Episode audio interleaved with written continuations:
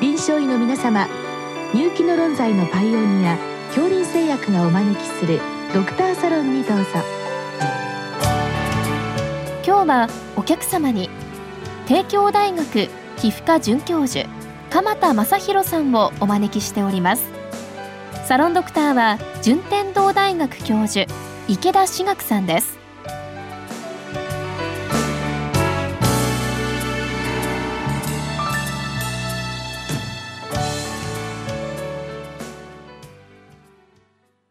鎌田先生よろしくお願いいたします。よろしくお願いします、えー、今日はですね、えー、アトピー性皮膚炎の治療薬特に概要なんですけどもあのステロイド以外の軟膏がいくつか出てきたということでご質問が来てるんですけれどもまず今アトピー性皮膚炎治療のですね概要薬の位置づけっていうんですかねステロイドも含めてこういったお薬はどういうふうに使われるんでしょうか？はい。アトピー性皮膚炎は、かゆみを伴い、繰り返す湿疹病変を特徴とする慢性炎症性疾患で、長期にわたり QOL を障害します。そのため、継続した治療が必要となります。治療については、スキンケア、悪化因子の検索と対策、そして薬物療法に分けられますが、薬物療法の中でも概要療法は最も基本的な治療法であり、全身療法を行う場合でも併用されます。治療を大きく2つに分けると、皮膚が悪化した状態の寛解導入と、皮膚が良くなった後、いい状態を維持する寛解維持に分けることができます。段階導入時は十分な強さの薬剤、例えば部位や年齢によりますが、成人の体幹、四肢ではベリーストロングからストロンゲストクラスのステロイド外用剤を使います。一方で、寛解時には、急性増悪、いわゆるフレアを防ぎ、いい状態を維持するために保湿剤などに加え、必要に応じて抗炎症外用剤を用いたプロアクティブ療法を行います。長期に外用することを考えると、安全性がより重視されます。ステロイド外用剤では、長期外用により皮膚の希薄化や毛細血管拡張、顔面では主作用皮膚炎などが起こり得るため、長期の毎日の外用は進められません。ステロイド外用剤でプロアクティブ療法をする際は、週2回の外用で行うこともあります。長期外用の安全性という面からは、プロトピック軟膏やコレクシブ軟膏は長期外用にいる副作用が少なく、プロアクティブ療法に適していると考えられます。なるほど。じゃあ、例えば特に顔面なんかですね、急性期はある程度の強さのステロイドを使って、で、落ち着いてきたら、プロトピックとかコレクチに変えてくって、そういうこともあるんでしょうか？はい、もちろんありますし、あの、よく繰り返すような皮脂に関しては、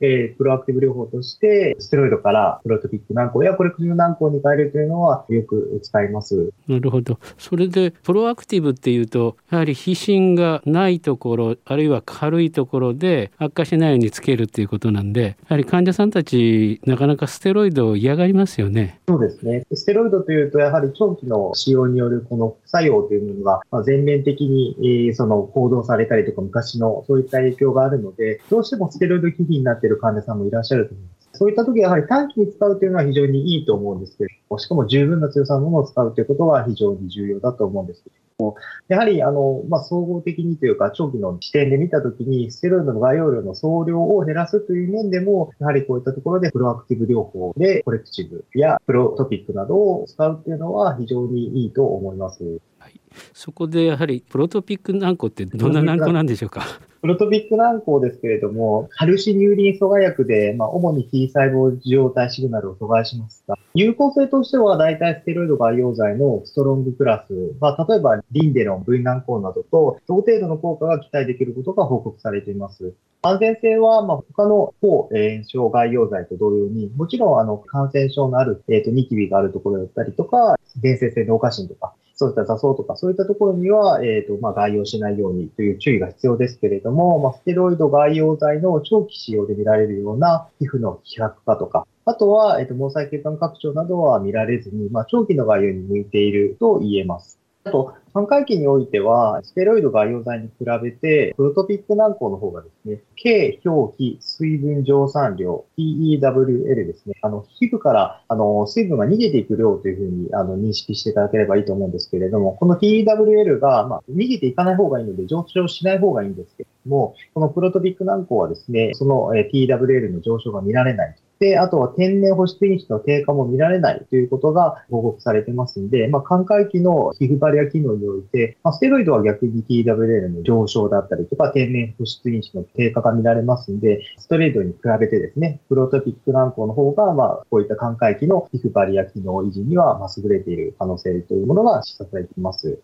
あと、あの、長期外用が可能ということですので、あと、頸部のですね、湿疹の繰り返しによってできる、あの、色素沈着、あの、頸部がちょっと黒くなっている、ダーティーネックとも言われますけれども、そういった病変にもですね、あの、長期、数ヶ月単位で外用をすることで、えっ、ー、と、いくらか改善が期待できるという報告もあります。また、えっ、ー、と、癌医の皮脂においてもですね、日本皮膚科学会のみならず、海外の皮膚科学会でもですね、プロトピックの一般名がタクロリムスになりますけれど、このタクロリムス軟膏の使用が推奨されています。ステロイド外用剤の場合はどうしても緑内障のリスクの上昇が懸念されますので、まあ、ステロイド外用剤の使用はまあ短期にとどめて、まあ、長期外用になってしまうような場合はですね、プロトピック軟膏の、えー、対応を検討します。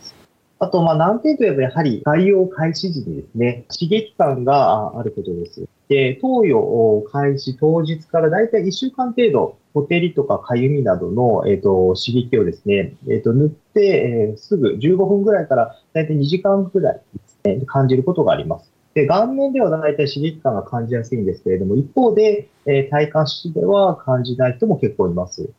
しかし、いずれの部位においてもですね、もちろん概要開始時には十分な説明をする必要があります。あと、例えば、えっと、入浴直後は避けていただくとか、あと、小範囲から始めるなど、まあ、あらかじめきちんと伝えておくということが必要になります。また、あの、ステロイドの概要の上からタクロリヌス軟膏を重曹塗布することで、皮膚温度上昇が抑えられたというふうなデータもありますので、3、4日ぐらいですね、併用していただくと、その刺激感というものがあまり感じられないなってですね、患者さんもプロトピックをあの嫌がらず使えるかもしれません。あと、刺激感が強いようでしたら、成人患者さんにおいてもですね、プロトピック軟膏承認をというのも、試すのも手です。あと、このタクロリムスは分子量が大きいという特徴からですね、バリア機能が破綻した部位のみに経費吸収されやすい一方で、バリア機能がしっかりとしているところですね。そういったところは吸収率が低いことが知られています。そのため、あの、維持期にですね、例えば広範囲に概要しても、もちろん、あの、1回 5g、1日だと 10g という使用制限はありますけれども、経費吸収がそこまで問題になることはないということが言えると思います。また、皮脂の悪化しているところに外用すると、どうしても経吸収が高いために刺激感も出やすい傾向がありますので、えー、やはりですね、皮脂に関して塗る場合は、ステロイド外用などで炎症が比較的落ち着いた部位、またはプロアクティブ療法として使用するのが、えー、いいと考えられています。はい。じゃあ次にあのコレクチム軟膏について特徴等を教えていただけますでしょうか。はい。コレクチム軟膏ですね。コレクチム軟膏はデルゴシチニブ一般名になりますけれども、えっ、ー、と、ヤヌスキナーゼ、ジャック、阻害薬です。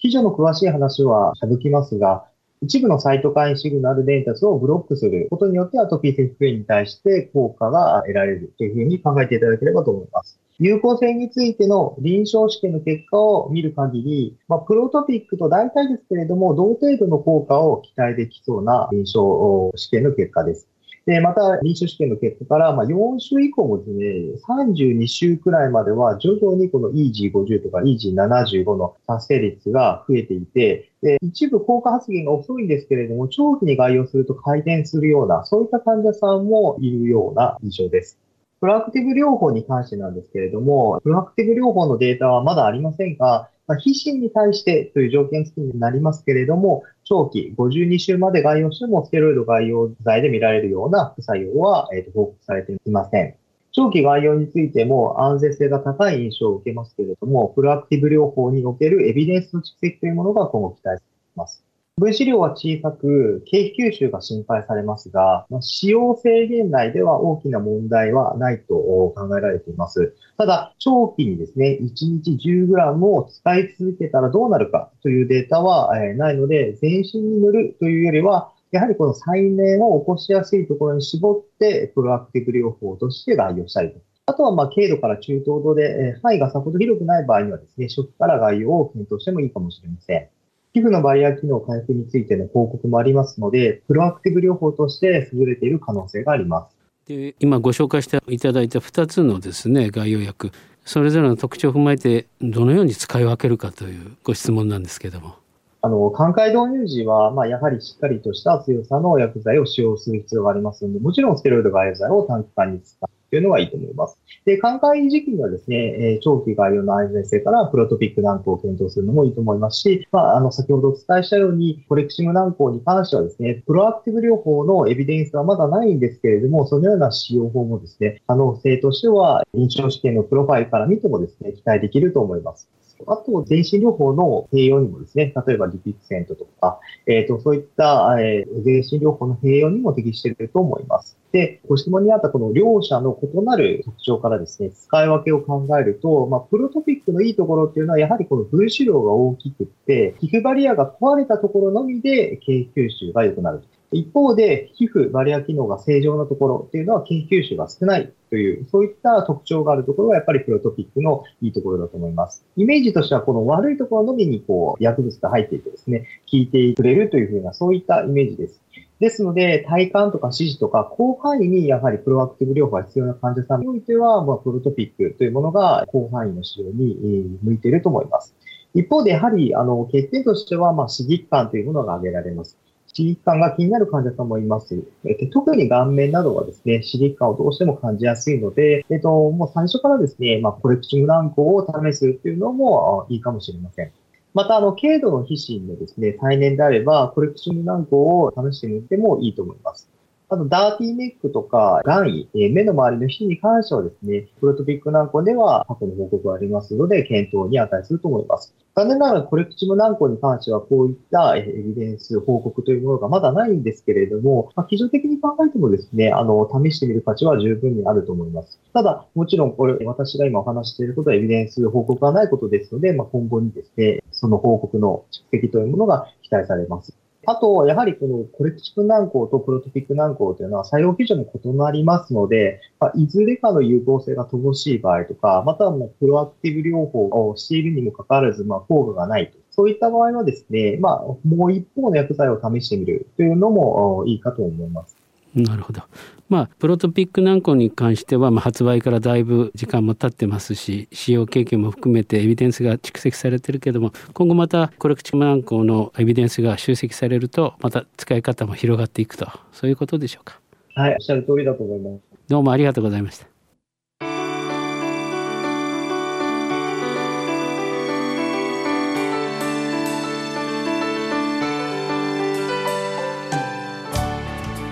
今日のお客様は帝京大学皮膚科准教授鎌田正弘さん。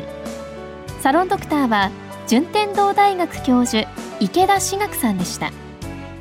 それではこれで恐林製薬がお招きしましたドクターサロンを終わります。